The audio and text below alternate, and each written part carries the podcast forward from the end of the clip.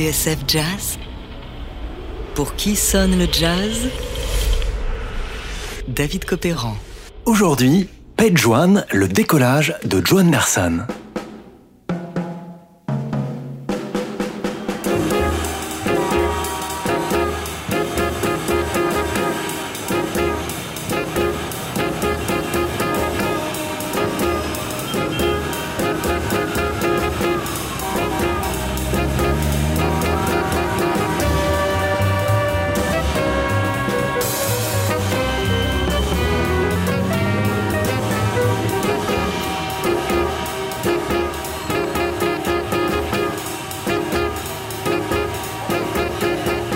Nous sommes à New York un lundi soir à la fin de l'été 1962 lorsqu'un jeune ténor de 25 ans, barbu, mince et élancé, débarque en ville au volant d'une élégante Mercedes noire.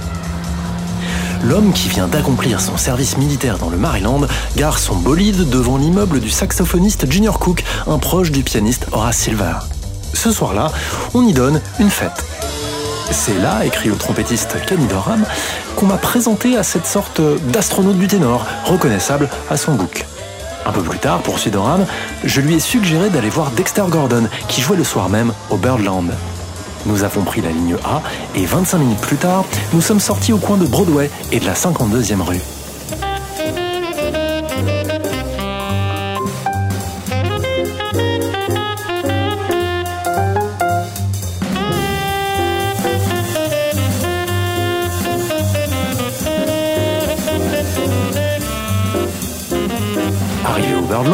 On a présenté le petit nouveau à Dexter, qui lui a demandé illico s'il voulait jouer quelque chose. Quelques minutes plus tard, le mystérieux astronaute du ténor était sur la rampe de lancement. Le compte à rebours a commencé. Derrière lui se trouvait un équipage de trois personnes. Alors, il y a eu un formidable roulement de tambour. Et le ténor décolla, traçant sa route vers des hauteurs insoupçonnées sur un blues de Charlie Parker.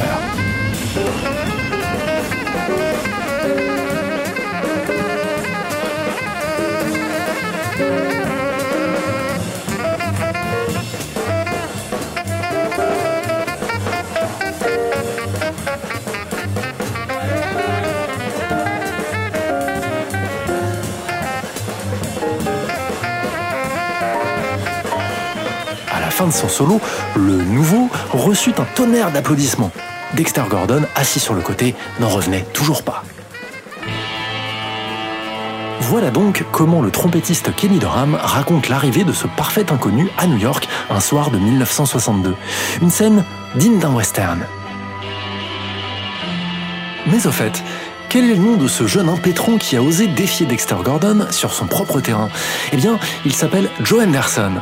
Un jeune type aux doigts habiles et au son bien charpenté, né à Lima, une petite ville paumée dans l'Ohio, et qui ne va pas tarder à faire parler de lui.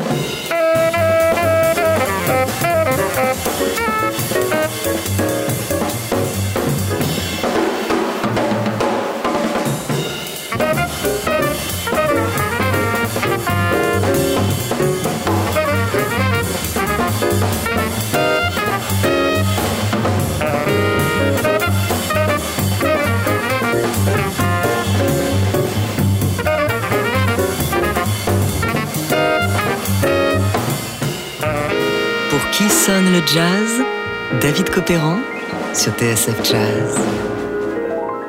Aujourd'hui, Page One, le décollage de Joe Anderson.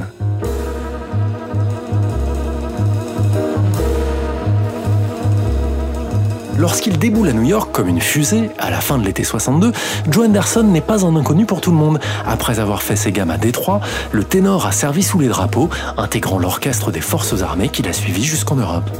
Avant même de faire ses preuves à New York, il découvrait Paris, nous avons eu une permission de 4 jours, raconte-t-il dans une interview à Jazz Magazine. Et je suis allé au Blue Note.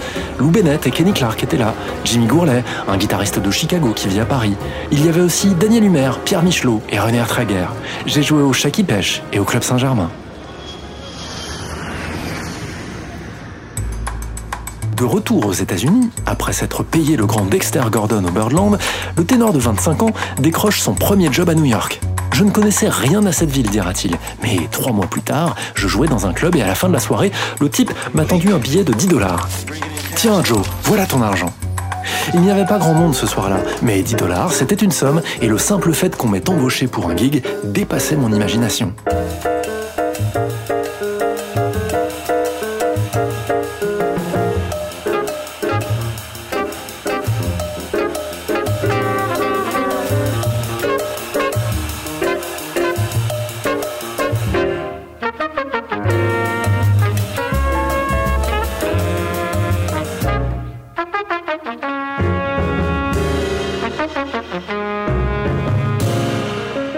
Grâce à Kenny Dorham, qui l'a pris sous son aile, Joe Anderson se fait une place dans la jungle new-yorkaise. Début 63, il rejoint le trompettiste dans un club de Queens, le flamboyant, devant un public euh, clairsemé. Anyhow, talking about where the from, Kenny is from Texas, and uh, Joe Henderson is from Detroit, uh, tenor man. À 39 ans, Kenny Dorham est de 13 ans l'aîné d'Anderson. Bopper pur sucre, il s'est fait connaître chez Dizzy Gillespie et dans le quintet de Charlie Parker. Dorham, un musicien qui ne dédaigne pas s'aventurer dans des contrées afro-cubaines et latines en général.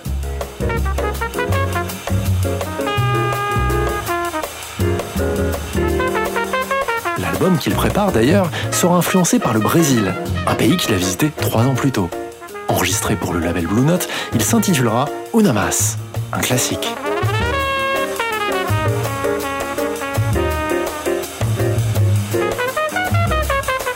C'est donc sur l'album Unamas que Joe Anderson va faire ses grands débuts sur disque. On y découvre un ténor au son rond dans les graves, mais franc du collier et direct dans les aigus. Un jeu inventif, toujours en mouvement. Une sacrée personnalité en fait, le tout en restant toujours très accessible. Écoutez.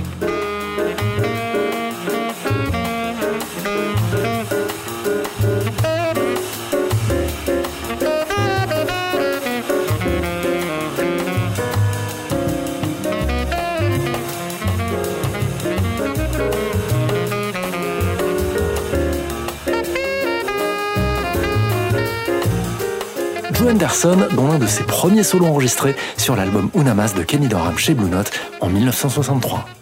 Un disque qui va donner des idées au patron du label, puisqu'à peine quelques semaines plus tard, le jeune ténor de 25 ans est déjà de retour, et cette fois pour graver son premier album en leader. Bien sûr, comme un renvoi d'ascenseur, Kenny Dorham, le grand frère, est de la partie. Un truc entre nous, explique Anderson. Une sorte de vibration. Quand on joue à l'unisson, c'est comme si l'on respirait de concert.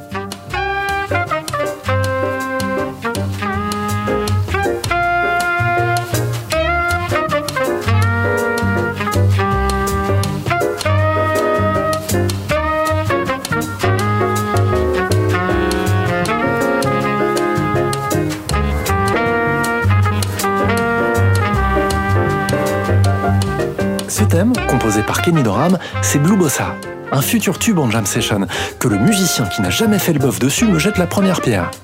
On est alors en pleine vague de la bossa nova aux États-Unis, et les jazzmen surfent sur cette tendance bien sûr, même si le rythme de cette bossa-là est plutôt complexe et que le piano de McCoy Tyner nous renvoie plutôt à la tradition du boléro.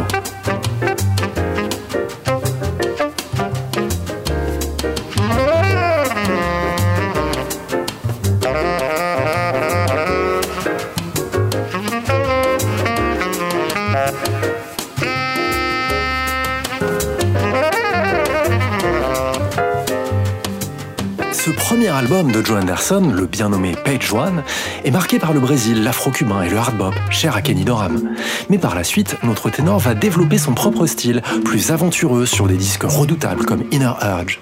Mais ça, c'est une autre histoire. En attendant, Page One ne va pas tomber dans l'oreille d'un sourd, puisque c'est sur la foi de ce disque, et sans même le connaître, que le trompettiste Lee Morgan va l'engager pour une nouvelle session en décembre 1963. Elle accouchera d'un morceau qui va faire grand bruit, Signwinder.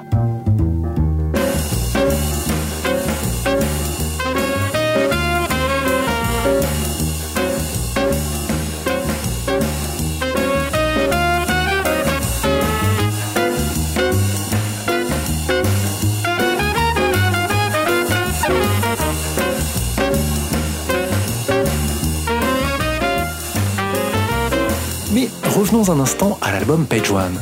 À l'époque de son enregistrement, les patrons de Blue Note furent tellement impressionnés par Joe Anderson qu'ils décidèrent de le sortir immédiatement dans les bacs, avant même le Unamas de Kenny Dorham, enregistré pourtant deux mois plus tôt. Sur la couverture, un cliché de Joe Anderson adossé à un mur, décontracté, presque nonchalant, tenant en équilibre l'étui de son saxophone. Sacrée pochette, elle ne convaincra pas tout le monde malheureusement. En octobre 63, la revue Downbeat pointera le manque d'originalité du répertoire, donnant tout de même rendez-vous à Anderson pour la suite de sa carrière. Le chroniqueur de Billboard, lui, louera ce ténor qui a, je cite, plus de cran que John Coltrane. Enfin, pour son ami Kenny Dorham, Anderson déjoue tous les clichés et boxe déjà dans la même catégorie qu'un certain Wayne Shorter.